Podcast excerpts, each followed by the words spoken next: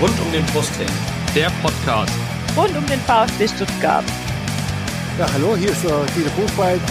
Hier ist Timo Hildebrand. Hi, hier ist Kevin Kurani. Hallo, äh, ich bin Kakao. Äh, ich wünsche euch viel Spaß beim Podcast rund um den Brustring.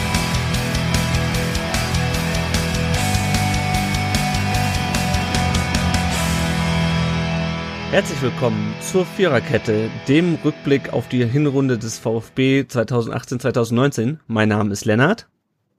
Mein Name ist Tom. Und dies ist keine gewöhnliche Folge, denn dies ist die erste Folge der Viererkette, den wir aufnehmen gemeinsam mit den drei anderen VfB-Fan-Podcasts. Ich begrüße von Brustring 1893 und der Nachspielzeit Ron. Hallo. Ich begrüße vom Brustring Talk Martin. Hallo und Jens. Hallo. Und ich begrüße von VfB STR den Ricky.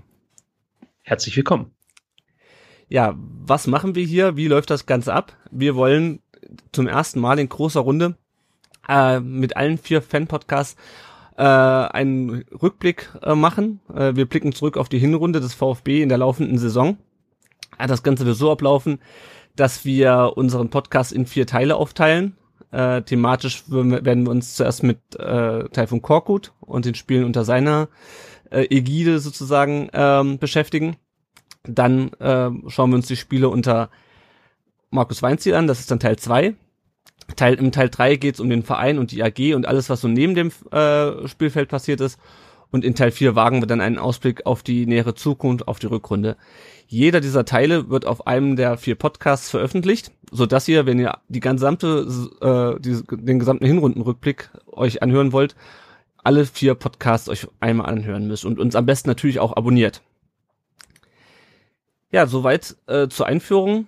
Habe ich noch was vergessen, was wir äh, zur Erklärung sagen wollten? Passt, glaube ich. Ich denke auch. Also es wird auch nicht so lang, es wird jetzt kein Rasenfunk Royal im VfB-Format. Wir sind, ich glaube, der Rasenfunk hat 20 Stunden insgesamt, ne? Der, die Royal Winterausgabe. Das wird's nicht. Wir versuchen es relativ kurz zu halten, damit ihr das bis zum ersten Rückrundenspiel gegen Mainz 05 auch dann durchgehört habt. Gut. Dann würde ich sagen, dann legen wir los. Äh, den ersten Teil, den hört ihr hier bei uns bei rund um den Brustring. Äh, Tom und ich werden hier so ein bisschen durch die nächsten 45, hoffentlich 45 bis 60 Minuten äh, führen und wir wollen äh, direkt mal loslegen äh, mit dem Sportlichen und zwar mit der Sommerpause.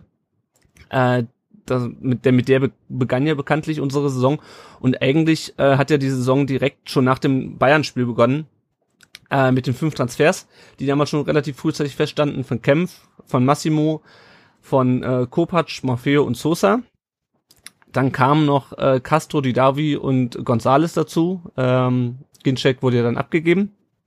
Ähm, wie die sich dann in der Saison bewährt haben, da kommen wir, glaube ich, später nochmal drauf. Aber ich würde nochmal ganz äh, gern drauf eingehen, was ihr für ein Gefühl so nach der Sommerpause und den Testspielen hattet. Also, um die Testspiele kurz zusammenzufassen, das waren 1-1 gegen Atletico beispielsweise, gegen San Sebastian gewonnen, dann gegen Sandhausen, Groß Asbach, Reutlingen gewonnen, gegen Illertissen 3-3 gespielt. Ähm, und wir wissen ja spätestens seit der Abstiegssaison, dass man auf äh, Testspielergebnisse nicht viel geben kann. Aber was hattet ihr so für ein Gefühl nach den Testspielen und auch nach dem, nach dem Sommertrainingslager? Schieß nicht alle auf einmal. Das Problem, wenn sechs Leute da sind, wer sagt zuerst was? Ich fange mal, ich fang mal an. Also ich, ähm, ich war, äh, muss ich sagen, sehr zufrieden eigentlich nach der Sommerpause. Ähm, ich, ich meine, mich noch erinnern zu können, ähm, dass ich noch gern einen Außenspieler gehabt hätte, einen schnellen, aber war grundsätzlich zufrieden und dachte, das sieht ganz gut aus. Also ich war jetzt nicht unbedingt, oh ja, Stuttgart in der Champions League, auch wenn ich es natürlich gehofft habe, so am Anfang der Saison. Ähm, Reschke hatte ja ordentlich Zeit. Ich glaube, ähm, seit, weiß ich, ich überlege gerade, seit bestimmt zehn Jahren hatte kein Manager mehr so viel Zeit bei uns ähm, in der Vorbereitung und war schon ewig nicht mehr so früh klar, dass wir die Liga halten. Und ich war eigentlich ganz zufrieden, muss ich sagen, auch mit dem Kader. Ich weiß nicht, wie der Rest das so sieht. Sehe ich eigentlich tatsächlich ähnlich. Ähm, so in der Rückschau vielleicht etwas blauäugig, aber ich dachte irgendwie, hey, ist sehr ausgewogen. Äh, wir haben einige junge Spieler dazu bekommen. Ein, ein Gerüst aus erfahreneren, älteren Spielern ist auch dabei. Ähm, das lässt sich eigentlich ganz gut an. Ähm, ich glaube, das ging auch vielen Experten deutschlandweit so, dass man gesagt hat, hey, was der VfB da äh, jetzt aufgestellt hat, das sieht gut aus, die werden da oben mitspielen. Und äh, ähnlich dachte ich mir das eben auch, ob es jetzt Champions League ist oder nicht Abstieg, aber ähm, auf jeden Fall war nicht zu erwarten, dass wir da stehen, wo wir jetzt stehen. Da gab es also sogar, sorry, da fällt, wenn ich da kurz reinkretschen darf, könnt ihr euch an diese Kicker-Titelseite erinnern, irgendwie Angriff auf Europa, das muss doch eigentlich auch dort gewesen sein. Also das genau. sahen tatsächlich nicht nur wir so. nicht nur das schwierige Umfeld. Ich glaube, die, die, die Medien generell haben den VfB gar nicht so schlecht gesehen. Also es gab sehr viel Lob von unterschiedlichsten Seiten äh, für die Kaderplanung, dass es eben so früh stand und dass das alles nach einem guten Weg aussieht. Und ich glaube, wir waren alle nicht, haben alle nicht Hurra geschrien, also so gesagt, okay, es ist alles perfekt, aber auch ich muss sagen, ja, ich dachte, so schlecht ist das gar nicht. Der Kader kann funktionieren. Es ist ja immer eine Frage, ob ein Kader auf dem Papier gut aussieht und wie er dann auf dem Platz funktioniert, aber ich habe auch gedacht, also so schlecht ist es nicht. Ja, ich hätte kein Castro geholt, ich hätte kein Didavi geholt, aber generell hätte ich gesagt, ja, damit passen, kannst, ne? genau, damit kannst du in die Saison gehen und ähm, das müsste auf einen ganz hübschen Mittelfeldplatz rauslaufen. Das war so mein Gedanke. Also von Europa war mir ein bisschen zu weit weg, aber ich dachte so, ach, es müsste eine Saison geben. Mittelfeld müsste funktionieren. Scheiße war's. Also ich persönlich war nicht skeptisch, äh, aber so richtig überzeugt haben mich die Testspiele trotzdem nicht. Also ich habe das Reutling-Spiel live gesehen, das war alles in Ordnung. Also du gewinnst halt gegen einen klar unterklassigen äh, Gegner relativ deutlich, aber es war, wenn man das Spiel gesehen hat, jetzt nie so, dass man dachte, okay, der VfB hat hier immer alles im Griff. Ganz im Gegenteil, es gab äh, nicht nur gegen Reutling, sondern ich glaube auch gegen Illertissen doch schon eklatante Probleme in der Defensive gegen unterklassige Gegner. Aber da habe ich mir noch so ein bisschen gedacht, naja, das muss ich halt noch finden. Das muss ich einfach noch einspielen. Aber äh, prinzipiell haben mich die Testspiele jetzt nicht aus die Latschen gehauen. Mhm. Und äh, ich glaube, der, jetzt weiß ich gar nicht mehr, wer es vorhin gesagt hat, auf jeden Fall das Problem mit dem schnellen Außenspieler, das ging mir auch so. Äh, dass ich dachte, die rechte Seite, da klafft noch so eine kleine Lücke für uns, gerade was die Offensive angeht. War mir nicht so sicher, ob Donis da der Richtige sein wird. Äh, hat sich ja dann auch herausgestellt, dass es da nicht so äh, gut lief, weil er durch Verletzungsprobleme immer wieder zurückgeworfen wurde. Aber auch die Nummer mit ja, mit Maffeo, den konnte ich halt einfach nicht greifen, ja. Und nach der Vorbereitung hieß es ja dann plötzlich, der Spieler ist vielleicht noch gar nicht so weit, wie man sich das erhofft hat. Und Andy Beck hätte die Nase vorn. Hm. Äh, und dann fühlte ich mich damit auch nicht ganz so gut aufgehoben, muss ich ganz ehrlich sagen. Ja. Also ohne Beck jetzt hier zu sehr kritisieren zu wollen, aber ich habe natürlich schon gehofft, dass wir ein bisschen anderen Fußball zu sehen bekommen, als ja, Andy Beck den zu spielen pflegt, sage ich jetzt mal, so von der Auslegung eines Rechtsverteidigers zum Beispiel. Das ist ja die Problematik, wo du hattest diese Pressekonferenz von Reschke, du mit Maffeo und Sosa, sagen wir mal, exemplarisch für die zwei doch im Fußball heute schwierig zu besetzenden Außenverteidigerpositionen hast du eigentlich zwei sinnvolle Lösungen präsentiert bekommen. Und den, den Eindruck, den Testspieler, den du gerade beschrieben hast, das war ja alles immer so unter dem Deckmantel im, unterm Eindruck der Rückrunde. Korkut muss jetzt eben diesen nächsten Schritt machen. Und das hat sich meiner Meinung nach, aber das ja in den Testspielen durchaus ab und an schon mal angedeutet, dass das vielleicht nicht so funktioniert, weil das auch spielerisch hat man da auch schon so ein bisschen erkannt, aber natürlich immer Problematik Testspiele, Bewertung ist natürlich mhm. immer schwierig. Und was mir da aufgefallen ist, er hat relativ wenig auch ausprobiert. Es war eigentlich ja immer so das Gleiche, was man gesehen hat. Also auch was dieses Thema anging, hat er da jetzt nicht äh, irgendwie mal neue Dinge ausprobiert, Spieler auf verschiedenen Positionen getestet. Das ist ja jetzt zum Beispiel unter Weins hier dann schon noch mal ein bisschen anders, wenn man das so mitbekommt. Gestern zum Beispiel dem, bei dem Testspiel dann. Also ich, ich möchte jetzt nicht sagen, das fehlte mir. Jetzt im Nachhinein würde ich das so behaupten. In dem Moment dachte ich mir halt, ja okay, da will halt da eine gewisse Grundstabilität trainieren und äh, möchte da nicht viel probieren, weil er hat ein, oder er hat ein klares Bild, wen er wo hinstellt. Aber im Nachhinein könnte man vielleicht auch sagen, okay, vielleicht hätte er hier und da mehr testen müssen. Ja. Hm. Ja, ich habe halt die Testspiele kaum gesehen. Äh, ich habe nur mitbekommen, dass du dann, du warst gegen Reutlingen, warst du im Stadion, ne, Ricky? Also, ich habe versucht mir, ja, ich war gegen Reutlingen im Stadion und danach habe ich versucht, mir zu jedem Testspiel einen Gesprächspartner irgendwie mhm. in den Podcast einzuladen. Ja, ich erinnere mich, ja ja, weil ich einfach selber wissen wollte, wie funktioniert das jetzt, weil meine Euphorie, da bin ich bei allen, äh, die gerade ähnliche Aussagen getroffen haben, die war relativ groß, muss ich sagen. Also ich habe jetzt auch nicht von der Europa League geträumt, aber ich dachte mir, das könnte eine ganz interessante Saison werden und die Entwicklung ist vielleicht doch nicht so negativ, wie ich das dachte nach der Schindelmeiser-Entlassung. Hm. Ja, was mich ja, wenn ich mir so die Ergebnisse auch angucke von den Testspielen, wir haben ja da doch, ja, mitunter auch gegen unterklassige Mannschaften, ähm, aber auch gegen den jetzt türkischen Tabellenführer, ähm, wir haben ja doch relativ viel Tore geschossen. Also es ist nicht so, dass wir uns da jetzt irgendwie äh, ein, so ein abgebrochen haben, wie das dann später in der Saison so war. Ähm, aber es ist dann vielleicht wirklich dieser Testspielcharakter, äh, weil ich hatte nicht damit gerechnet. Ich hatte, wir hatten ja damals auch die Saisonvorschau mit dem Heiko Hinrichsen von Stuttgarter Zeitung, Stuttgarter Nachrichten. Der war sich auch sicher, dass wir auf jeden Fall offensiver spielen und dass wir äh, nicht nochmal so ein Defensivspektakel erleben äh, wie in der wie in der Rückrunde. Ähm, und deswegen, ich, also ich, für mich war es auch echt nicht absehbar. Ich habe mich dann auch dazu hinreißen lassen, irgendwie vor Saisonbeginn zu twittern. Hatte lange nicht mehr so ein gutes Gefühl äh, vor der Saison ähm, worauf der Jens 1893 natürlich gleich, oder ich weiß nicht mehr, ich glaube er war es, äh, natürlich gleich äh, dagegen gehauen hat. Ähm, aber ich glaube, das ist auch so ein bisschen in dieser Sommerpause und in dieser Vorbereitung, äh, da li liegt auch so ein bisschen der Grund, warum viele von uns wirklich so völlig perplex sind, dass es wirklich so derb in die Hose gegangen ist, der Saisonstart. Weil, also ja, ne, man kann auf Testspiele nicht nichts geben, aber dass wir so abkacken dann zu Saisonbeginn, das war meiner Meinung nach überhaupt nicht absehbar, also nicht mal ansatzweise. Dass es so krass wird, oder seht ihr das anders? Äh, die Frage ist ja, ist ja eher, also, hm, naja, ist es wirklich so krass? Irgendwo ja. Also, weil spielerisch halt relativ wenig zusammenläuft. Ja. Ich glaube, der Knackpunkt war tatsächlich dann im Endeffekt einfach der Start.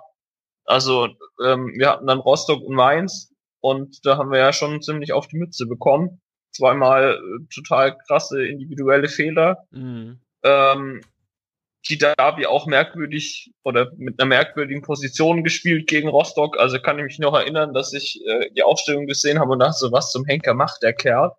Also mit dem Kerl meine ich jetzt Korkut. und das und es war dann schon ja einfach kein guter Start. Also ich, ich weiß auch bis heute nicht, an, an was es denn dann lag. Also ich meine, ja, dann kommen die Bayern etc. pp, dann läuft's nicht. Und dann bist du halt super schnell in so einem Strudel drin. Mhm. Und das, das kapiere ich bis heute nicht, wie das passieren konnte, muss ich sagen. Also weil ich fand, es sah ganz gut aus. Es war auch nicht, ja, das waren keine furchtbar mega monstermäßigen Testspiele, aber ich fand die schon durchaus solide, zumindest das, was ich da dann in der Zusammenfassung und Co. gesehen habe. Mhm. Mir kam es so vor, dass der VfB und nicht nur der VfB, sondern zum Beispiel auch Schalke ein Stück weit äh, ja so, so einen Sprung, so einen spielerischen Sprung verpasst haben, den viele andere Mannschaften gemacht haben. Nach der mhm. eher schlechten Saison 17, 18, also ich meine, spielerisch qualitativ war das einfach keine gute Saison. Sieht man natürlich auch daran, dass äh, Schalke mit einem sehr unsehnlichen, unansehnlichen Fußball auf Platz zwei landet.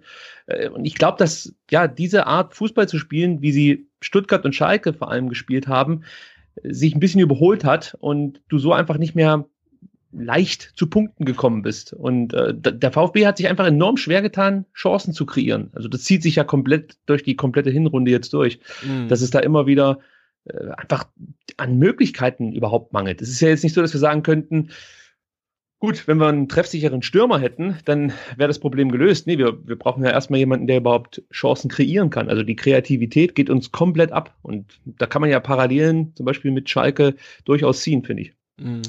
Ich denke, das, was du gesagt hast, ist, ähm, sowohl Schalke als auch VfB haben da lief einfach ganz viel in der Rückrunde positiv zusammen. Ja, die haben beide nicht gut gekickt, aber am Ende sind die Punkte gestanden.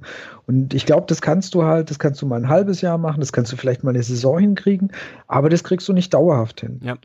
Äh, das, hat, das hängt ein bisschen mit dem Thema Spielglück natürlich zusammen. Und es hängt natürlich aber auch damit zusammen, dass die Gegner sich irgendwann auf den Scheiß einstellen, den du da runterkickst und sagen, ja, Moment, die machen ja exakt das gleiche wieder.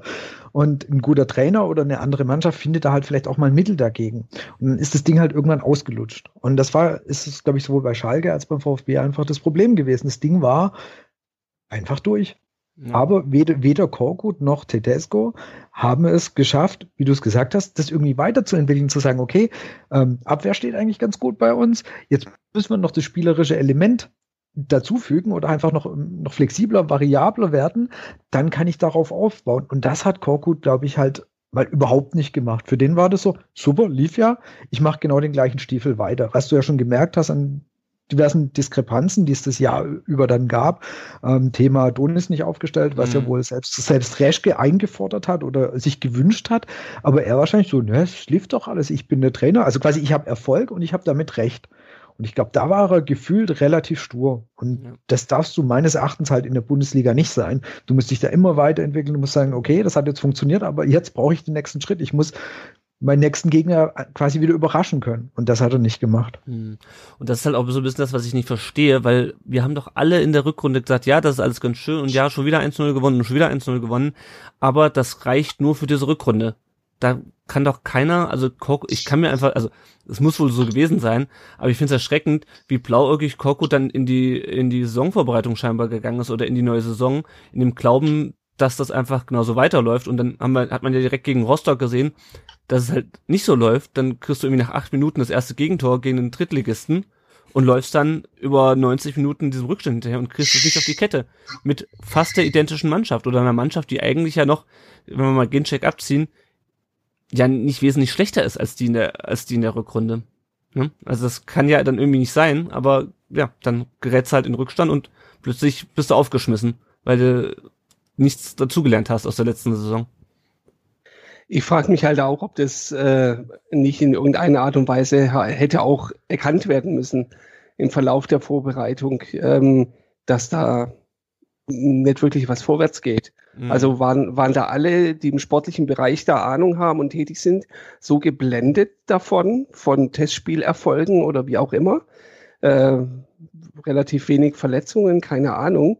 Ähm, aber die anderen, in den anderen Vereinen hat man es ja auch größtenteils geschafft, wahrscheinlich auch nur mit Kleinigkeiten, die man weiterentwickelt hat, dass man eben diese Saison anders Fußball spielt, erfolgreicher Fußball spielt. Mhm. Es gehört ähm, natürlich auch ein bisschen Glück, muss man jetzt zur Ehrenrettung vielleicht auch sagen, es gehört natürlich manchmal auch ein bisschen Glück dazu, weil an sich fand ich eigentlich die Herangehensweise schon sehr gut, die man da gewählt hat.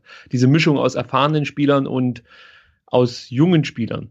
Mhm. Also wie ich meine, absolut, also, ja. Jetzt kann man natürlich sagen, Okay, also zum Beispiel, ich habe mich gestern beim Hallenturnier auch mit jemandem darüber unterhalten, dass eigentlich das ja zwei Wege, die aneinander vorbeigehen, sind, ähm, die, da, die der VfB da eingeschlagen hat. Also sprich, einerseits, wir setzen voll auf Erfahrung, andererseits wollen wir die Jugend. Ja, und das kann funktionieren, aber es kann natürlich auch total nach hinten losgehen. Weil vielleicht etablierte Spieler sich denken, jetzt kommt da so ein Maffeo für 10 Millionen, was hat denn der bis jetzt geleistet? Das will denn der hier? Ich spiele meinen Stiefel hier runter, ich lasse mir nicht zu Schaden kommen ich spiele vielleicht keine flashy äh, Pässe und kann auch nicht super geil dribbeln, aber dafür kann man, kann man sich defensiv auf mich verlassen. Ja? Und vielleicht sorgt das dann auch nicht unbedingt für Probleme innerhalb des Kaders, also dass man sich jetzt wirklich nicht mag oder nicht miteinander redet, aber so, so, eine, so eine leichte, wie soll man sagen, Unwucht einfach so innerhalb des Kaders. Vielleicht, vielleicht kann das schon dazu beitragen, dass dann in äh, so entscheidenden Momenten, wie zum Beispiel gegen Rostock, ja, dass dann einfach die Mannschaft nicht zusammen an einem Strang zieht, und sich vielleicht selber da am Schopfe aus der Misere wieder rauszieht, weil das merkte man ja richtig, dass die Mannschaft schon verzweifelt dagegen angekämpft hat, gegen diese drohende Niederlage. Es war jetzt für mich nicht so, dass der VfB sich da einfach seinem Schicksal ergeben hat. Also es ist, Nö, man hat halt einfach keine Idee gehabt, ja. wie, wie, man jetzt hier ein Tor erzielen soll. Aber man hat schon versucht, fand ich. Auf der anderen Seite muss natürlich so eine Mannschaft wie Rostock auch niederkämpfen, im wahrsten Sinne des Wortes. Ne? Also das ist ja. klar, die sind da zu Hause, die äh, Kurve macht da ein riesen Feuerwerk. Äh, das sind halt diese Dreckspiele, wo du dich einfach durchboxen musst. Ähm, und das hat aber meiner Meinung nach, wenn wir nochmal aufs Rostock-Spiel kommen, hat aber da auch was mit der Aufstellung zu tun und finde ich mit der, mit dem Konzept, mit dem äh, Korkut irgendwie in das Spiel reingegangen ist, weil Tom hat es gerade schon angesprochen, die Davi, von dem ich eigentlich gedacht hatte, wenn er spielt, dann spielt er irgendwie als hängende Spitze oder irgendwie als Zehn hinter, hinter den Stürmern, läuft dann plötzlich auf dem Flügel auf und ist natürlich völlig aufgeschmissen und überfordert, weil das noch nie seine Position war. Und dann frage ich mich, was habt ihr in der Sommerpause gemacht? Also was, was soll das? Diese Frage, ja. diese Frage haben wir uns ja in der Saison öfters noch gestellt. Was habt ihr in zur Hölle in dieser Sommervorbereitung gemacht? Weil ähm, das, das zieht sich ja noch, noch bis heute durch, also bis, bis zur Winterpause, dass du keine Automatismen, keine Spielabläufe, nichts erkennst, wo du das Gefühl hast, die haben irgendwas den Sommer über gemacht, was irgendwas mit Fußballtraining zu tun hatte. Also mhm. im Sinn von, dass irgendwie dass das ganz klar ist, wo der eine hinläuft und, und wie es weitergeht, was ich mache, wenn ich den Ball habe, wie, wie ich umschalte. Das, das, das fehlt uns ja quasi heute noch. Und ähm, deswegen ist die Frage einfach, was in diesem in der Sommervorbereitung passiert ist, beziehungsweise nicht passiert ist, ist mit Sicherheit eine der zentralen Elemente, was uns zu der Misere der kompletten Hinrunde führt. Mhm, ja. Also meine These ist ja, da werden wir mit Sicherheit später noch drauf kommen, dass der Korkut bei der Kaderzusammenstellung relativ entweder hat er nicht mitzureden oder er hatte mhm. keine Idee, hat gesagt, mach mal, mach mal Reschke. Weil es, es passt irgendwie nicht. Also das, was, was, äh, was er spielt oder hm, was er versucht hat zu spielen, das hat irgendwie nicht mit dem zusammengepasst, was er zur Verfügung hatte. Und das passte eigentlich auch schon nur deswegen in der Rückrunde so zusammen, weil wir halt Glück hatten. Also ich denke, nicht das, Entschuldigung. Nee, mach du. Ich wollte gerade noch mal drauf eingehen, dass ich eigentlich gegen Mainz das Gefühl hatte, dass diese Idee schon erkennbar war, aber es fehlte immer so ein, so ein, so ein Stück einfach nur, so ein, so ein halber Meter, um zum Beispiel einen guten Pass dann auch zum Mann zu bringen. Also ich hatte einfach das Gefühl, das, das kann sich noch finden. Aber irgendwie ist es in die komplett andere Richtung gekippt. Es wurde immer alles schlimmer. Aber gegen Mainz, ich kann mich daran erinnern, dass es da ganz oft so Situationen gab, wo ich eigentlich mit dem Gefühl rausgegangen bin, Mensch, da, da fehlt dir jetzt wirklich nur eine, eine Fußspitze, ja, dann wäre der Ball vielleicht angekommen. Es gab da irgend so eine Situation, in der ersten Halbzeit war es, glaube ich, als Gonzales Gomez in Szene setzt und auch Gonzales einfach mal so aus 20 Metern einen raushaut. Das hat uns ja zum Beispiel letztes Jahr auch komplett gefehlt. Und ich, ich fand es eigentlich gar nicht so schlimm gegen Mainz, aber dann kippte das immer mehr und die Unsicherheit nahm immer mehr zu. Das das würde ich dem Trainer auf jeden Fall anlasten, dass er da kein Mittel gefunden hat, um seine Mannschaft wieder ja, zu stärken und ähm, ja, einfach auch mehr Selbstvertrauen mitzugeben. Ja, und das ist halt auch. Er hat auch taktisch halt keine, keine Alternativen gefunden. Ja. Das ist, er hat ja quasi, wenn, wenn du Rostock die Aufstellung dir anschaust, das ist gefühlt halt die Spieler, die er dann neu zur Verfügung hatte, gezwungenermaßen wieder in dieses 4-4-2 mit zwei Sechsern quasi und offensiven Außen. Das ist halt, ja, schwierig. Mainz gebe ich dir recht. Gerade die erste Halbzeit war ja gar nicht so schlecht. Das ist, ist wahrscheinlich klassisch, wäre das Spiel in der Rückrunde gewonnen worden. Aber in der Hinrunde dann eben nicht mehr. Das ist, mhm. weil und wahrscheinlich hat man sich darauf dann schon auch ein bisschen verlassen, kommen die vorhin erwähnte Fußspitze, nachher klappt's noch. Dauert halt mhm. einfach ein bisschen länger. Nur ja. es hat dann halt nicht mehr funktioniert, ja.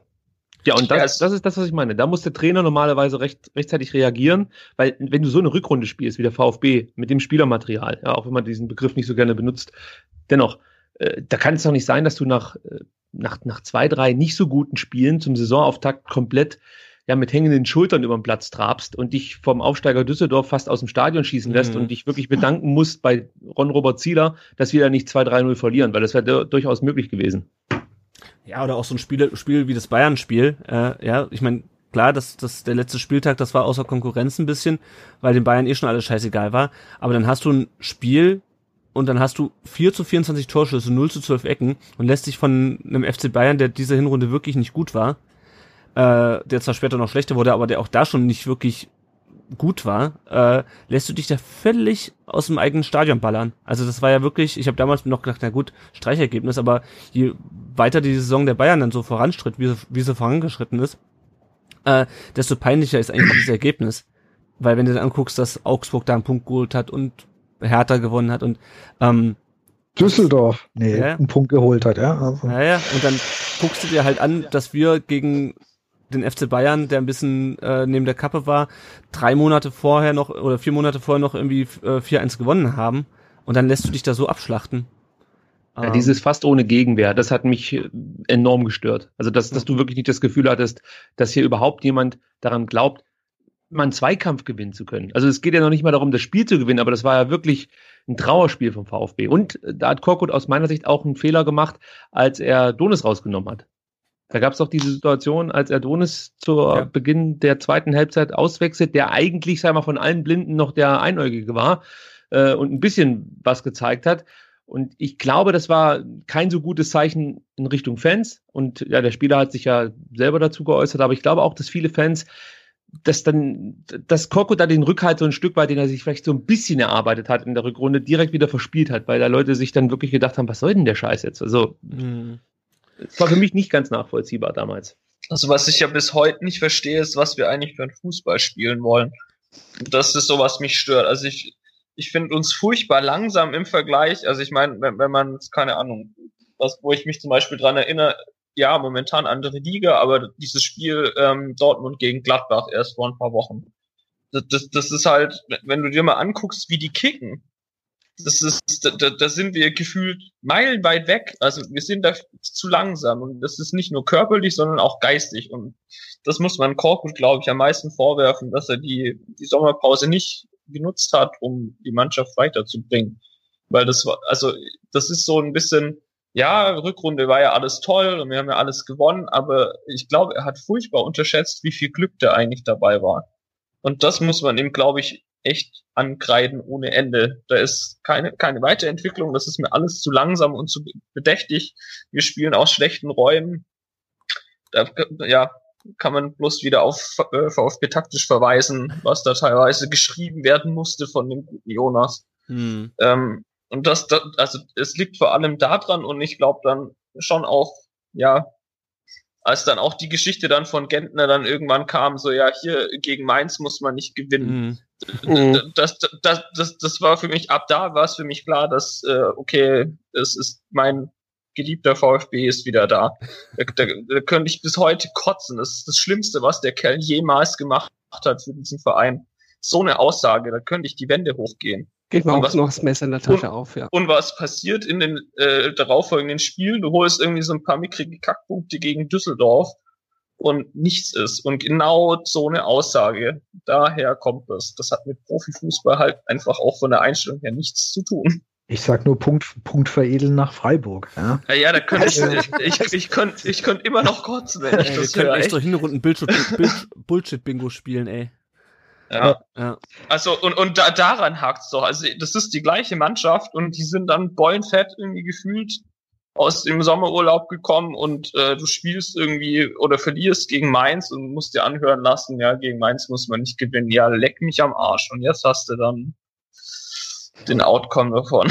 Oder, oder, oder auch Thomas, weißt du, der halt irgendwie sagt, ja, wir haben gedacht, es läuft so weiter. Genau. Sorry, nee, Mario, dafür bist du lang genug, dafür bist du Führungsspieler in der Mannschaft um zu verhindern, dass genau das passiert. Und ich glaube, sie haben halt schon alle, auch wenn sie jetzt alles Gegenteil behaupten. Resch gesagt, ja, ja, wir haben uns ja nicht blenden lassen, weil jetzt gerade äh, die Woche ähm, ja, sein, ja, sein Interview und das haben, das haben ja eigentlich alle gesagt, nee, nee, also wir haben die Rückrunde schon richtig eingeschätzt. Und das haben sie halt alle nicht. Und natürlich können sie es nicht sagen, weil wäre ja ein Geständnis eines Fehlers. Aber sie haben alle Spieler, sportliche Abteilung, haben die Rückrunde total falsch eingeschätzt. Bin ich hundertprozentig von überzeugt. Und dadurch ist dann diese Misere letztendlich entstanden. Ja, die haben, die haben gedacht, ne, super, das läuft so weiter. Und ich, ich habe übertrieben gesagt, sind Dietrich und Reschke haben hier schon Shampoos aufgemacht. Geil, nächste, nächstes Jahr Europa, weil das geht so weiter also ich mal wirklich überspitzt gesagt. Ich glaube, die haben nicht ernsthaft damit gerechnet, dass so ein Einbruch kommt. Ja. Nicht mal Gut, im dass Ansatz. du das ansprichst, weil genau das ist das ist eines der Themen, die sich für mich komplett durch diese Hinrunde durchziehen. Dieses ständige Lügen und und und ich sag mal, wie es ist, einfach nur dumme Scheiße labern. Ich meine, jeder hat es doch herausgehört und gespürt, dass die beiden schon ein bisschen weiterdenken, so möchte ich es mal ausdrücken. Ja, dass es einfach nicht nur das schwere zweite Jahr werden soll, sondern man hat natürlich schon so ein bisschen, genau wie du sagst, in die Richtung geschaut, Mensch, wenn wir richtig viel Glück haben, könnte es vielleicht sogar noch reichen, dass wir irgendwie unter die ersten sechs kommen. Das, da, da bin ich total bei dir. Und bis heute stellen die sich hin und wollen uns immer noch den Scheiß erzählen, dass man von Anfang an fest davon ausging, dass es nur um die Klasse gehen wird. Ey, der hat sich noch hingestellt ein paar Tage vorm, äh, ein paar Minuten vorm ersten Bundesligaspiel und hat in ein Mikrofon gesagt, dass er sich sicher ist, man hat nichts mit dem Abstieg zu tun. In einer Liga, die so eng ist, gerade auch untenrum, äh, wie kaum eine andere. Ja, also da ist ja wirklich von Platz neun bis Platz 18 eigentlich für viele Mannschaften alles möglich. Und hat er sich hingestellt und hat gesagt, also wir haben mit dem Abstieg nichts zu tun. Und wenn du jetzt mal guckst, du die Tabelle anguckst, bedeutet das letzten Endes, wenn du in dieser Bundesliga nichts mit dem Abstieg zu tun hast, dann ist das nicht einfach gesichertes Mittelfeld, sondern dann orientierst du dich Richtung Europa. Und im Endeffekt hat er das ja schon durch die Blume gesagt. Also Abstieg ist nicht unser Ziel. Ja, was dann? Äh, ja, wobei. Das, also, mh, wobei ich auch nicht erwartet habe, dass wir so hart in den Abstiegskampf kommen. Nur der Unterschied zwischen Reschke und mir ist halt, dass Reschke halt die Insider-Infos hat und ich nicht. Also ich habe mir genau. halt die Mannschaft angeguckt, angeguckt, habe gedacht, Sportdirektor. Genau, ich habe mir das halt angeguckt. Gedacht, Aber Lennart, was hast du gesagt? Du hast gesagt, wir brauchen die 40 Punkte. Ja, klar. Das ist, eine, das ist für mich eine andere Aussage. Und trotzdem bin ich ja bei dir. Ja, ja, du klar. hast aber, ich, ich weiß, was du, du hast, glaube ich, auch getwittert. Du hast gesagt, es ist ganz wichtig, dass wir schnell die 40 Punkte bekommen und dann sehen wir weiter. Und genau das ist das, was ich eigentlich auch von so einem äh, Sport Vorstand hören möchte Ja, und nicht so einen. Scheiß mit, wir werden da unten nichts zu tun haben mit den Jungs. Natürlich wirst du da unten drinne stehen. Du, guck dein Auftaktprogramm an. Das ist ja nicht so, dass man das äh, einfach so, ja Mensch, da haben wir locker neun Punkte nach vier Spielen. Das sind alles erstmal interessante Gegner, die du da besiegen musst in Mainz, in Freiburg, zu Hause gegen München. Klar. Nur, worauf, Also- ja klar, nur worauf ich hinaus wollte war, ähm, ich habe jetzt keine, ich habe es nicht erwartet, dass die ganze Saison nur Abstiegskampf ist. Ich hatte erwartet, dass wir, auch weil wir eben das ganze Geld investiert haben, ja, und weil wir halt nicht der klassische Aufsteiger im zweiten Jahr sind, wir waren auch nicht der klassische Absteiger, wir waren auch letztes Jahr nicht der klassische Aufsteiger, ähm, habe ich erwartet, habe ich nicht erwartet, dass wir so tief im Abstiegskampf drinstecken über die gesamte Saison, was wir jetzt offensichtlich tun werden. Ähm, nur der Unterschied ist halt, ich habe darauf keinen Einfluss und Reschke hat halt den Einfluss darauf oder Korkut auch, wie auch immer.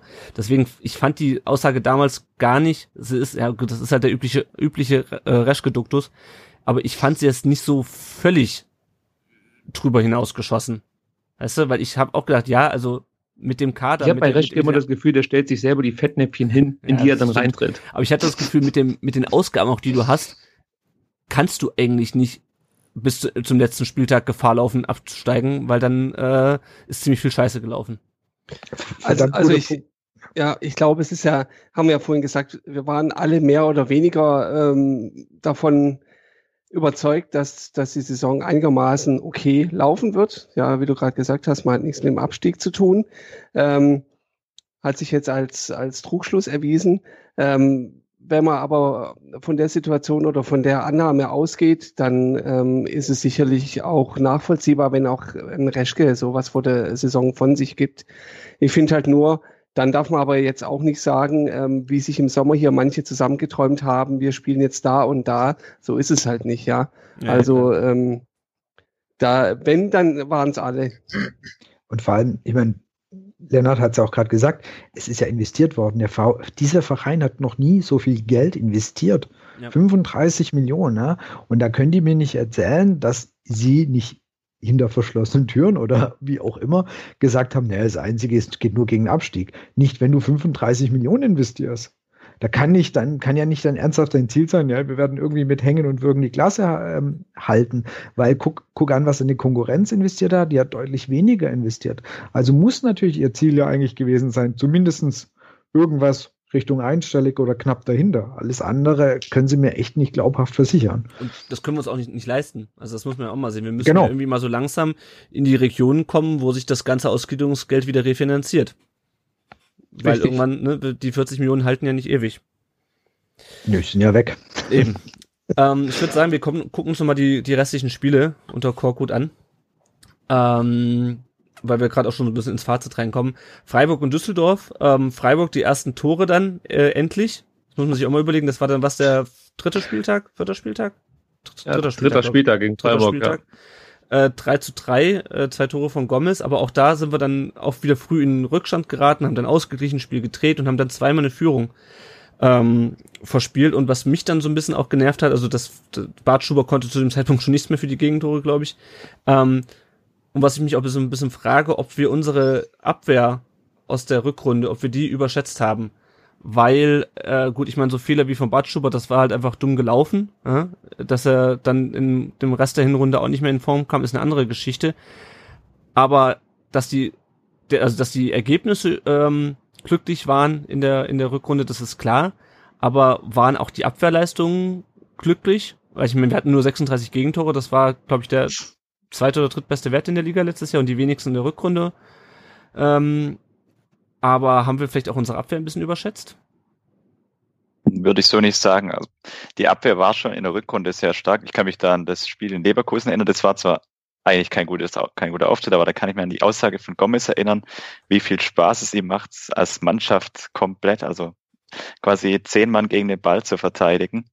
Und das fand ich in der Rückrunde war einfach die Kompaktheit, die war wahnsinnig da. Und klassisches VfB-Phänomen, erste zwei Pflichtspiele gleich verloren und dann dieser Bayern-Auftritt und dann kommen wir zu den Spielen Freiburg, Düsseldorf. In Freiburg darfst du normalerweise auch nichts mitnehmen, weil Petersen muss es 2-0 machen. Dann verlierst Mhm. du dort auch.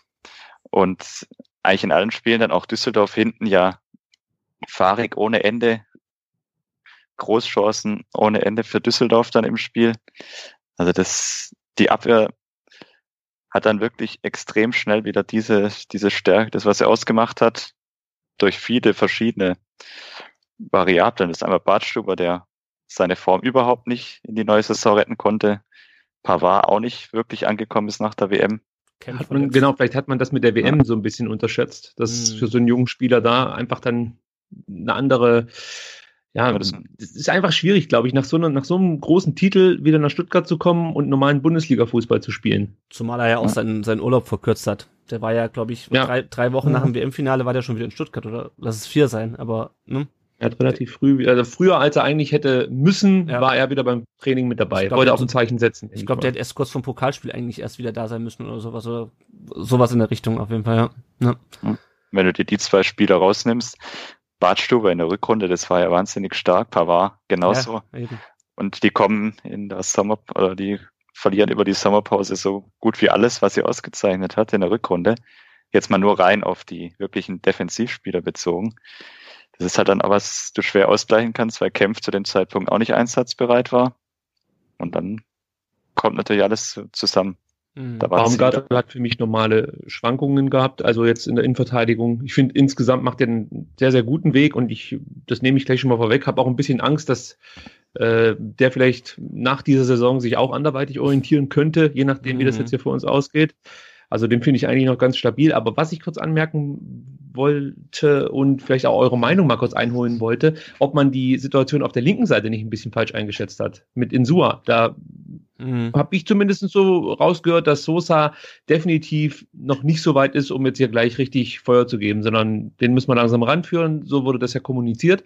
Und eigentlich konnte man bei, bei Insua ja schon äh, die Tendenz feststellen, dass die Art Fußball zu spielen vielleicht ein bisschen überholt ist. Also sprich, defensiv, sagen wir mal so, mittelmäßig gut zu sein und dann halt durch Flanken irgendwie dann mal ein paar Assists äh, zu liefern. Das ist ja fast schon nicht mehr zeitgemäß in dieser Saison. Also vielleicht hätte man da sich nochmal nach einem anderen Linksverteidiger umschauen mhm. müssen.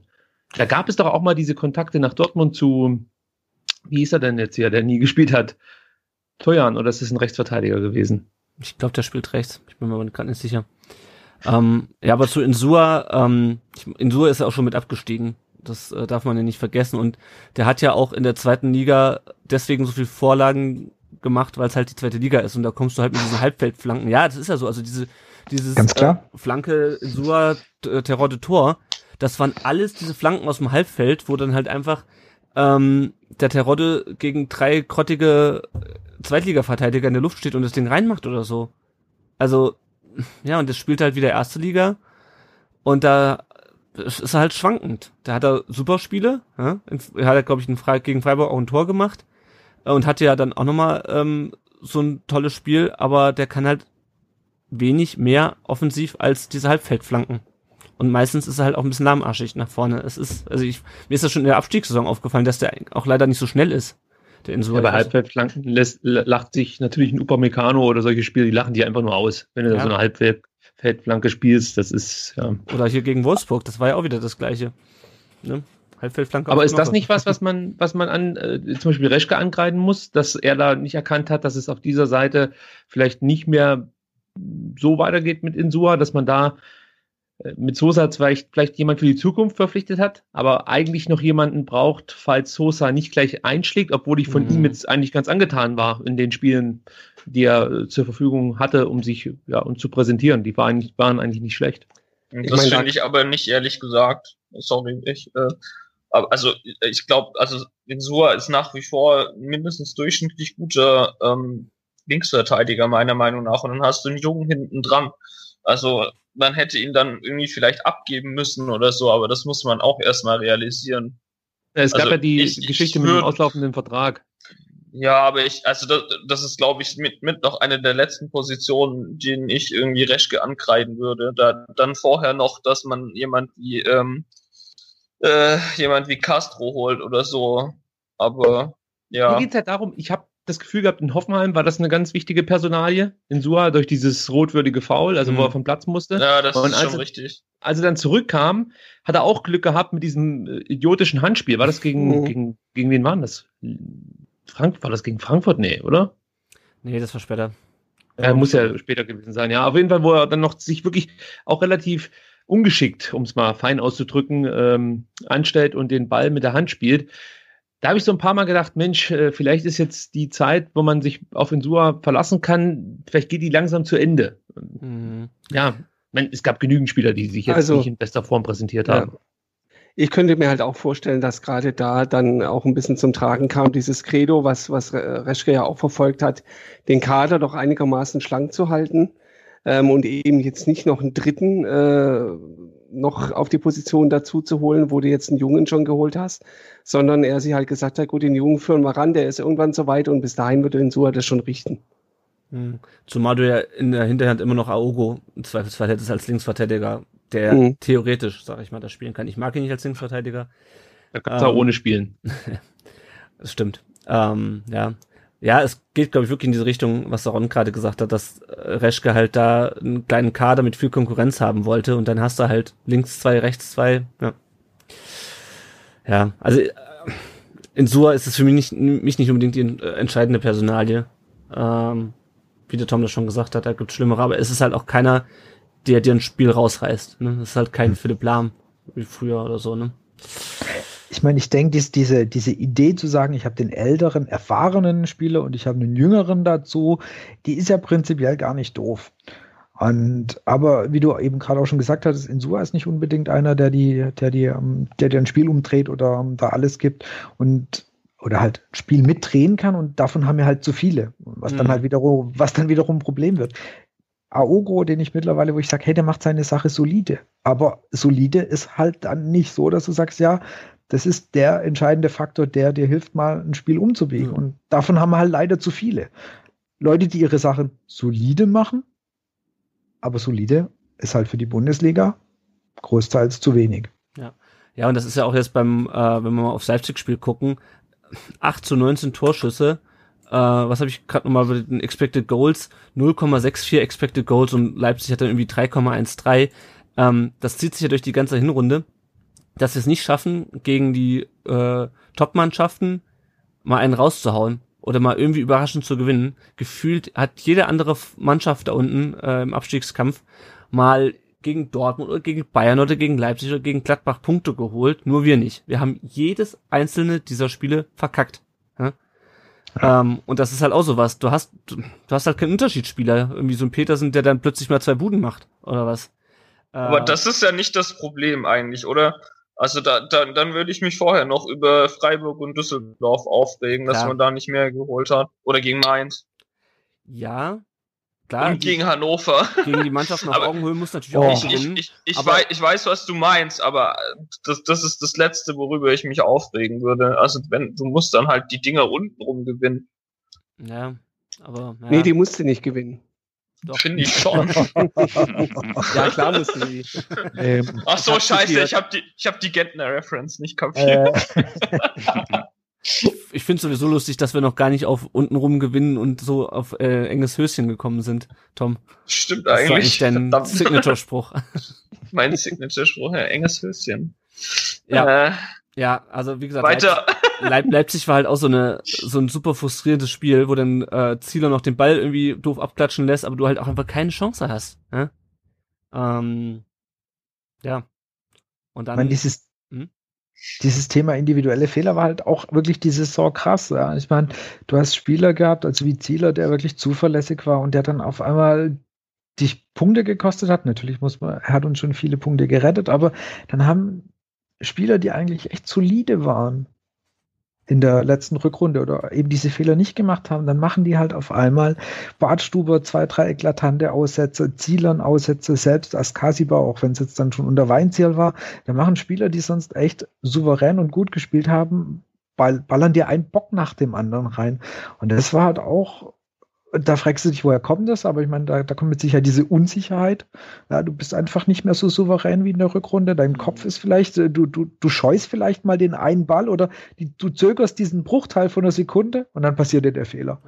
Und das ist einfach, ähm, da kam dann wie, ja, dieses berühmte eine zum anderen. Also es läuft nicht, also Saisonstart verkackt, dann kommt irgendwann der Kopf halt dazu. Du kannst dir das zwar 20 Mal einreden, dass du sagst, nee, es ist, das ist alles, wir kriegen das alles noch hin, aber du weißt ganz genau, irgendwo im Kopf spielt dann hin, im Hintergrund Grund halt schon ab, Mist, negativ sehe, negativ sehe, äh, wenn wir heute auch noch verlieren, wenn wir heute auch noch verlieren. Und dann kommst du in diese scheiß Abwärtsspirale halt einfach rein. Und da waren wir halt wieder drin. Und das war das Problem, wenn du jetzt Freiburg nimmst, wo du hinten offen bist, Düsseldorf am Ende hinten ja. mit Mühe und Not 0-0 und dann fährst du auswärts nach Leipzig. Das ist ja klar, dass du da nicht mit Selbstvertrauen hinfährst. Da fährst du immer so hin, wenn irgendwie was geht, nehmen wir vielleicht was mit, aber die Überzeugung, und das hat man dann ja auf dem Platz auch gesehen, die war halt völlig weg. Ja. Ja, und ähm, mit, gerade mit den individuellen Fehlern äh, greife ich vielleicht schon ein bisschen vor auf den vierten Teil. Das ist das, was mir eigentlich am meisten Angst macht, weil wir haben jetzt schon wieder drei Gegentore. Gegentore sind das nicht unbedingt ein, äh, nicht Gegentore, Eigentore.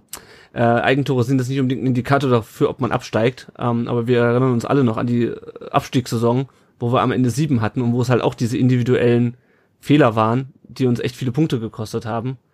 Äh, und natürlich auch so ein bisschen dieses, äh, diese Negativspirale. Ähm, ja, also das ist, können wir vielleicht später nochmal drüber reden, aber das ist, das macht mir schon so ein bisschen Sorge. Und ich hoffe, dass wir das in der Rückrunde jetzt rauskriegen.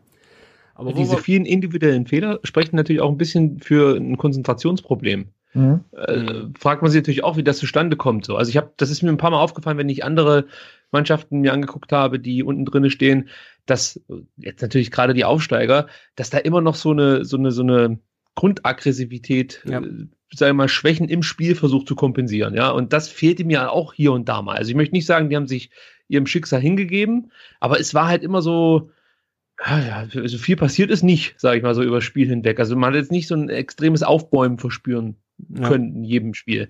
Äh, und, und eben diese Konzentrationsprobleme von Einzelnen. Das ist schon auch, finde ich, ein Stück weit bedenklich. Mhm. Ja. wenn du da nochmal den, den Vergleich zurück und so ein bisschen auch fehlende Fokussierung einfach. Wenn du so oft individuelle Fehler im Spiel drin hast, ist immer auch mal so ein Zeichen, dass halt dieser hundertprozentige Wille wirklich, wir wollen jetzt hier was mitnehmen, der fehlt dann auch so. Dieser letzte Tick fehlt dann halt.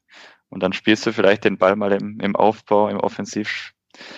Wenn die Mannschaft hinten nicht geordnet ist, dann spielst du den, den Gegner in die Füße. Und dann ist passiert. Das ist halt, ja. Aber es gab da so einen sinnbildlichen Pass von Gonzalo Castro im äh, vorletzten Heimspiel gegen, war das gegen Hertha, wo, wo, ja, ich glaube ja, da hat Weinze ihn dann auch kurz nach der Halbzeit ausgewechselt. Ist auch so eine Nummer. Also spielt halt ein, ein Spieler von uns einen Pass über drei, vier Meter und bringt ihn nicht mal in die Nähe seines Mitspielers. Das ist sowas, das kannst du ja nicht erklären auf diesem Niveau. Mhm. Das hat eigentlich je, fast jeder Spieler mal drin gehabt. Wie ja. Martin vorhin sagte, selbst so ein, äh, so ein, so ein Kampfschwein, und ich meine das wirklich nur positiv, wie Santiago Ascasiba, der dann äh, auch manchmal so komische Dinger gespielt hat, wo ich mir gedacht habe, meine Güte, was ist denn da los bei euch? Auf den müssen wir, auf den müssen wir später auch noch zu sprechen kommen.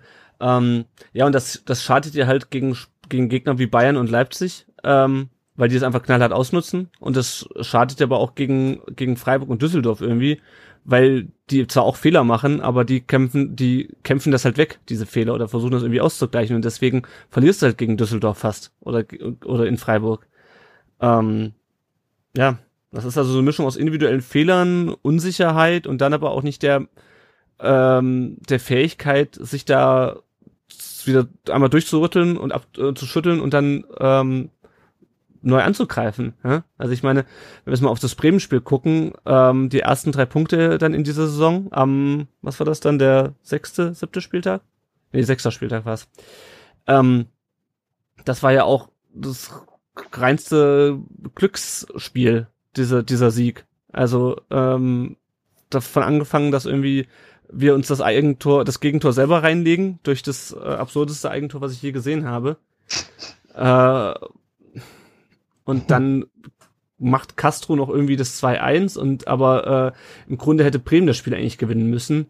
Ähm, ja, das ist. Das, da war das dummen Glück der, der Rückrunde nochmal da. Ja.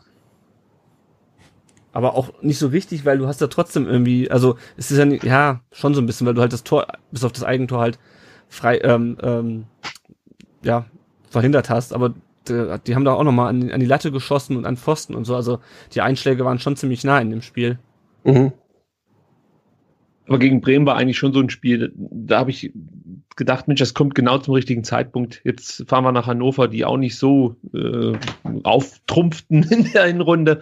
Also da habe ich mir wirklich gedacht, so wenn das jetzt nichts löst, ja, bei dieser Mannschaft, was dann? Und dann mhm. fahren die nach Hannover und äh, war mit eines der schlechtesten Spiele in dieser Hinrunde. Das war schon ja ein Offenbarungseid fast schon. Ja, wobei du halt fairerweise sagen musst, na, genau, du hast das Spiel gewonnen und dann kommt Korkut und sagt, ach scheiße, Offensive brauche ich nicht. Ich mache einfach, ich mache die defensivste Ausrichtung, ja. die ich irgendwie aufstellen kann und so stelle ich auf.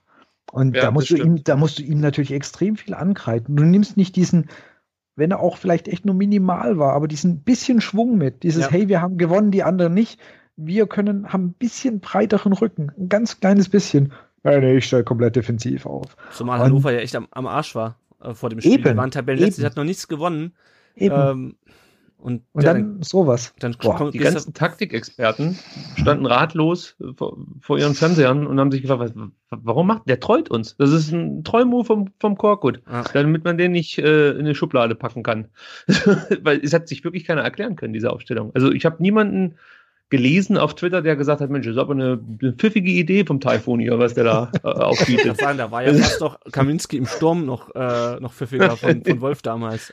Ach, der Hannes, der hatte einfach noch kreative Ideen. ja, und also mein, mein, meine Theorie, sorry, meine Theorie zum Hannover-Spiel ist ja tatsächlich, dass sich da dann intern so viel überworfen hat und dass der Reschke dann so viel Einfluss nehmen wollte auf das Tagesgeschäft vom Trainer, dass sich Korkut gesagt hat, ja, leck mich am Arsch, ja. ähm, ich mache das jetzt so, schmeiß mich halt raus. raus. Genau. Korkut Schalke sozusagen. Und genau, ja, genau. exakt. Ja. Also ja. anders, das kann, also ganz ehrlich, also ganz dumm ist Korkut ja auch nicht. Das kann mir Aber einfach kein Mensch erzählen, Mal. dass der das. Ich ja, ich also ich, ich will es mir einfach nicht anders erklären. Also wie, wie kann man denn nach Hannover fahren und und so ausstellen? Ich habe die Ausstellung gesehen und hat eigentlich keinen Bock ja. Beziehungsweise wusste, dass, dass es das war. Ich wusste, dass wir verlieren und ich wusste, dass Korkut nach dem Spiel weggeht. Und dann das, kommt noch das, lustig dieses Reschke-Interview, das war einfach so völlig absurd. Das, das, das, das war, als, als hätte ich das Drehbuch geschrieben gefühlt, weil ich wusste, was passieren wird. Ja. Und wahrscheinlich mit mir 80 Prozent der anderen auch.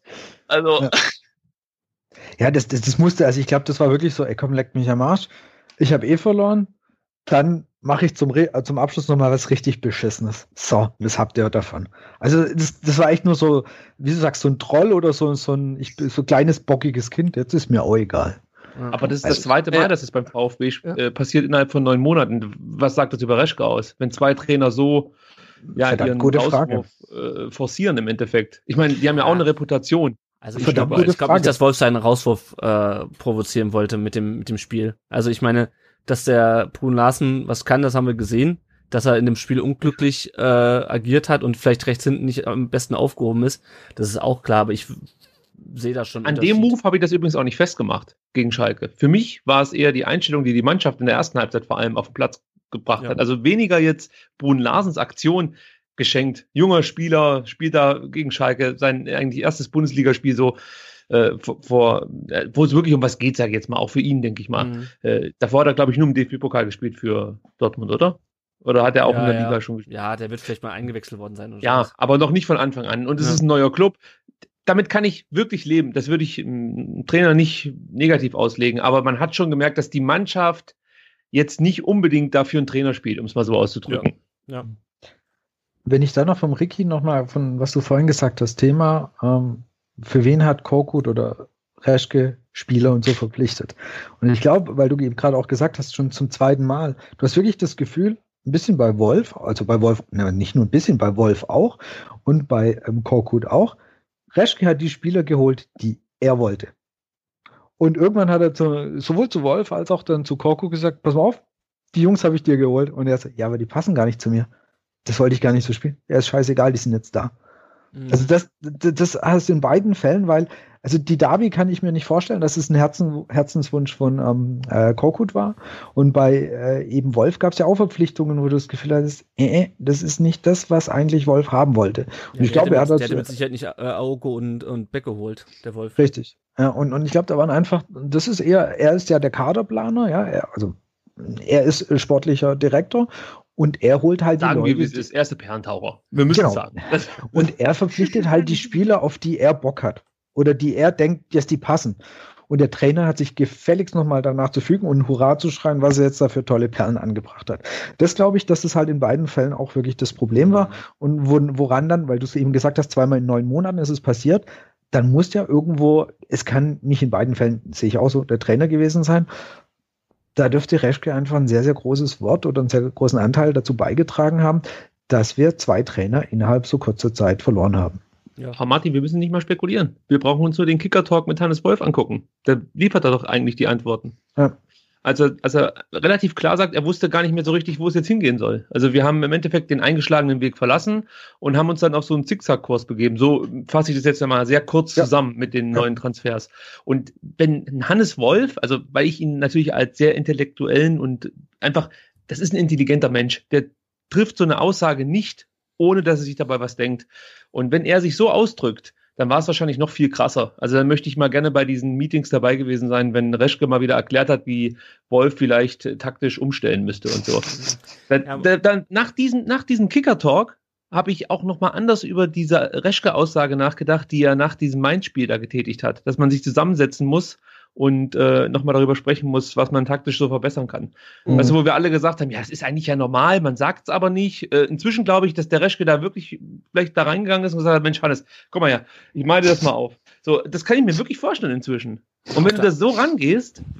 Auf der anderen so, Seite haben wir, natürlich, haben wir natürlich vorhin gesagt, Entschuldigung, auf der anderen Seite haben wir natürlich vorhin gesagt, ähm, wie kann denn der das einfach gemacht haben? Wieso hat da, da keiner mal mit, noch mal mit drauf geguckt? Ne? Ja, das stimmt. Ja, gut, wahrscheinlich im, im, im letzten, äh, der, der Trainer macht schon noch die Aufstellung. Wahrscheinlich hat Treschke oder hat immer mal wieder gesagt, ja, das hätte ich gern, oder? Aber am Ende ist natürlich, macht es schon noch Korkut. Und das ist halt die Frage, wie weit setzt er sich halt drüber weg? Oder hat er sich drüber weggesetzt? Hat er doch. Er war doch in der ja, genau. Kabine. Genau. Es wurde ja. doch überliefert. Nee, nee, nee, das ist, das ist eh klar. Nee, aber, aber halt auch dieses danach dann zu sagen, nö, der Reschke hat mir das jetzt zwar gesagt, ich finde es alles scheiße und ich stelle jetzt halt gerade zum Bossen die anderen auf. Also ich meine, ich meine, der Rechte war in der Kabine, das meine ich. Ja, das weiß ich, weiß ich, klar. Also das, ja, war ja das geht ja nicht. Das, das ist doch genau das, was, was, was du ja, ansprichst. Der, der stellt einen Trainer irgendwie auf. Ne?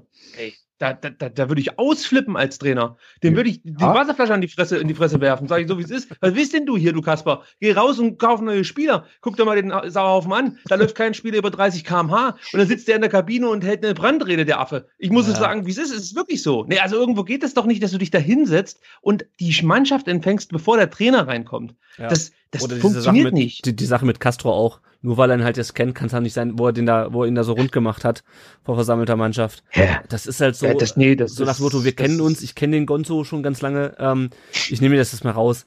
Ähm, wie ja. fühlt sich denn da der Spieler? Der kommt sich doch verarscht vor. Da steht ein Spieler, der hat bei einem Champions-Ligisten gespielt, der hatte mal große Ambitionen, wollte zu Barcelona wechseln und dann steht da der Reschke da und äh, drückt sich aus wie ein Zwölfjähriger, ja, äh, und, und, und möchte da den Castro jetzt erklären, wie die große Fußballwelt funktioniert. Das, das geht doch nicht. Der wird doch auch von seiner Autorität innerhalb der Mannschaft völlig untergraben von Reschke in dem Moment.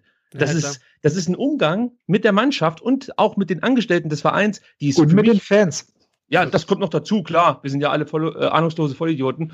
Ja. Äh, das kommt auch noch dazu. Das ist eigentlich nicht mehr tragbar. Also ja. äh, zumindest diskutabel. Wisst ihr, was ganz schön ist? Man kann uns definitiv nicht vorwerfen, was ja manche schon ansatzweise gesagt haben, wir wären nicht kritisch. wir wären nicht kritisch. Ich glaube, das kann man hier schon mit, nach einer knappen Stunde kann man das schon deutlich widerlegen. Wir ja. sind verdammt kritisch. Ja, ja, ja, ja.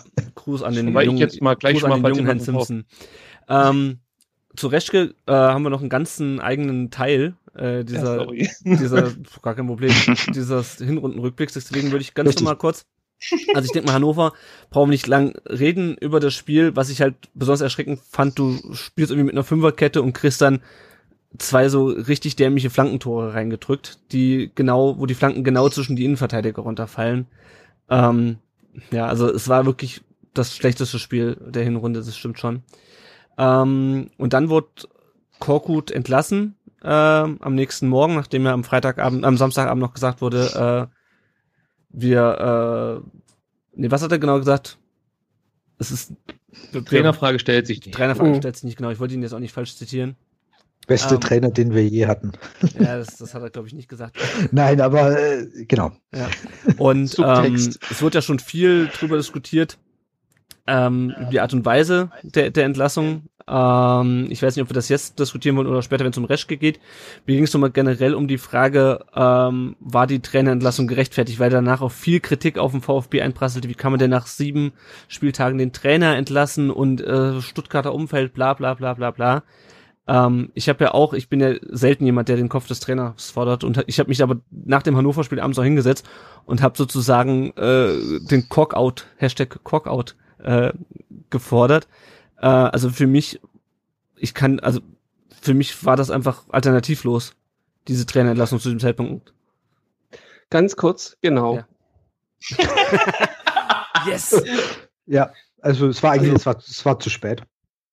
Hört sich böse an. Ja. Für mich war es, es war zu spät. Ja. Das war, Ja. es war, es war eigentlich nach drei, vier Spieltagen, als du die Aussagen von Spielern gehört hast, da war es, da war es klar, okay, das Ding ist durch, das wird auch nichts mehr. Als, als, als Gomez mal ähm, quasi öffentlich die Taktik und, und Ziele hat was gesagt und Genten hat was gesagt und die, da wusstest du, okay, das Ding ist durch. Das brauchst du gar nicht, du kannst eigentlich den Trainer jetzt entlassen, der ist schon in der Mannschaft enteiert, das war's schon. Ja.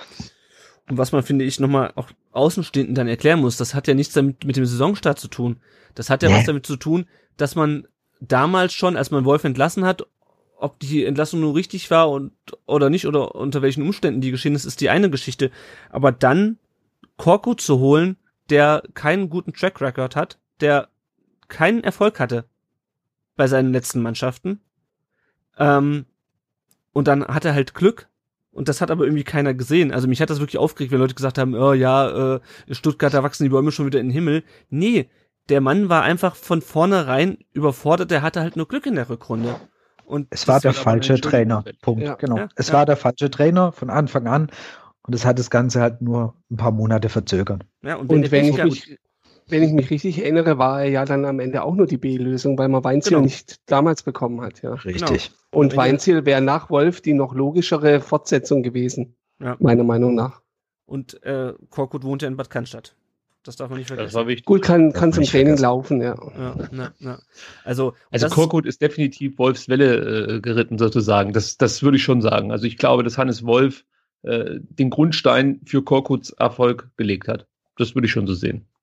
Ja, ja. Mit der Vorbereitung und auch mit den Spielern, die er zuvor da äh, mitgeholt hat und aufgebaut hat. Ich sag nur Mangala, der auch eine hervorragende Rückrunde oder nee, hervorragend, so weit will ich nicht gehen, aber wenn er gespielt hat, war er immer sehr solide. Du konntest dich auf den Spieler verlassen. Richtiger Baustein für den Auswärtssieg gegen die Bayern. Da hat man sich ja eigentlich hier in Stuttgart schon so ein Stück weit gefreut, dass wir da jemanden für die Zentrale haben, der vielleicht jetzt in dieser Saison bei uns in der Bundesliga den Durchbruch feiert.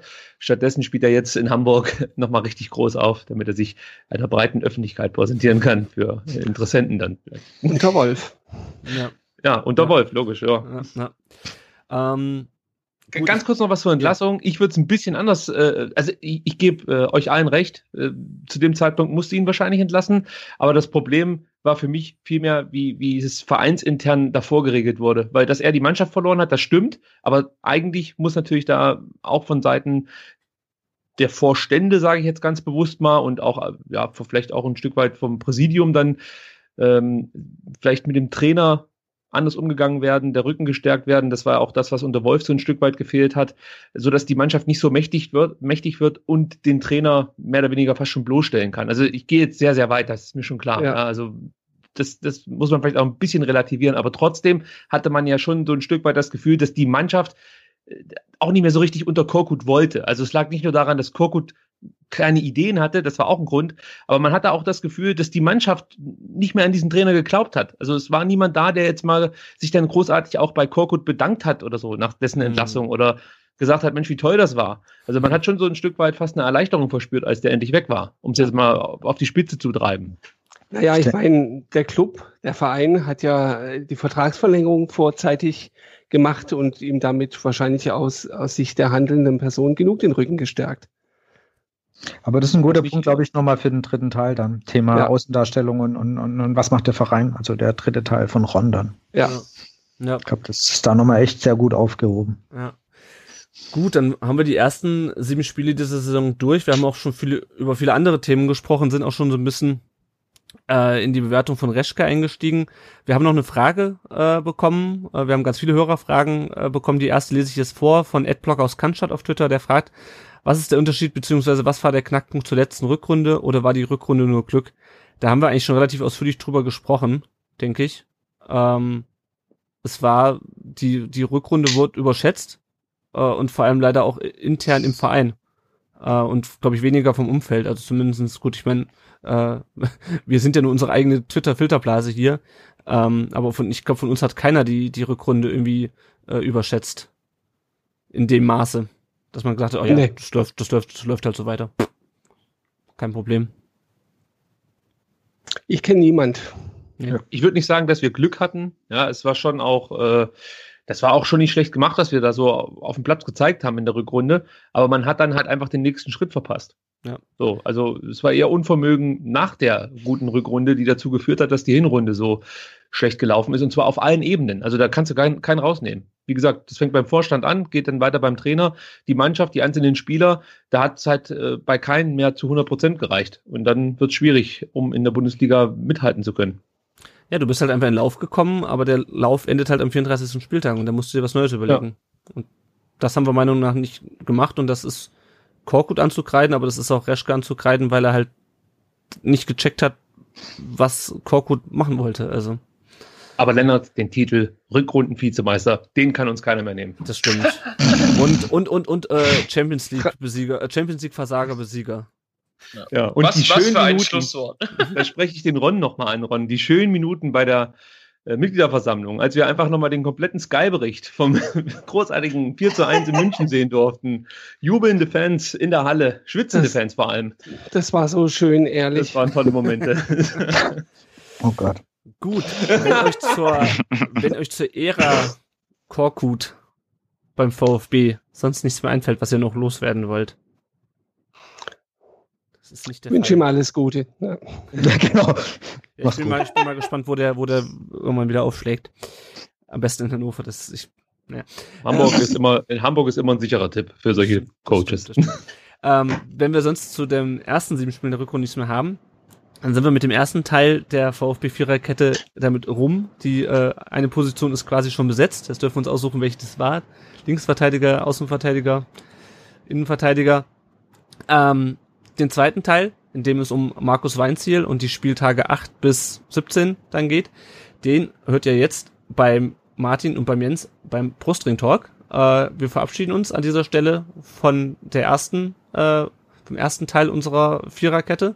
Oder habt ihr noch irgendwas, was ihr loswerden wollt? Ich freue mich auf Teil 2. Gut, dann verabschieden wir uns hier äh, an dieser Stelle und äh, ihr, um weiterzuhören, geht jetzt bitte rüber zum Brustring Talk und ladet euch da Teil 2 herunter. An dieser Stelle sage ich schon mal auf Wiedersehen. Ciao. Ciao. Ciao. Ciao.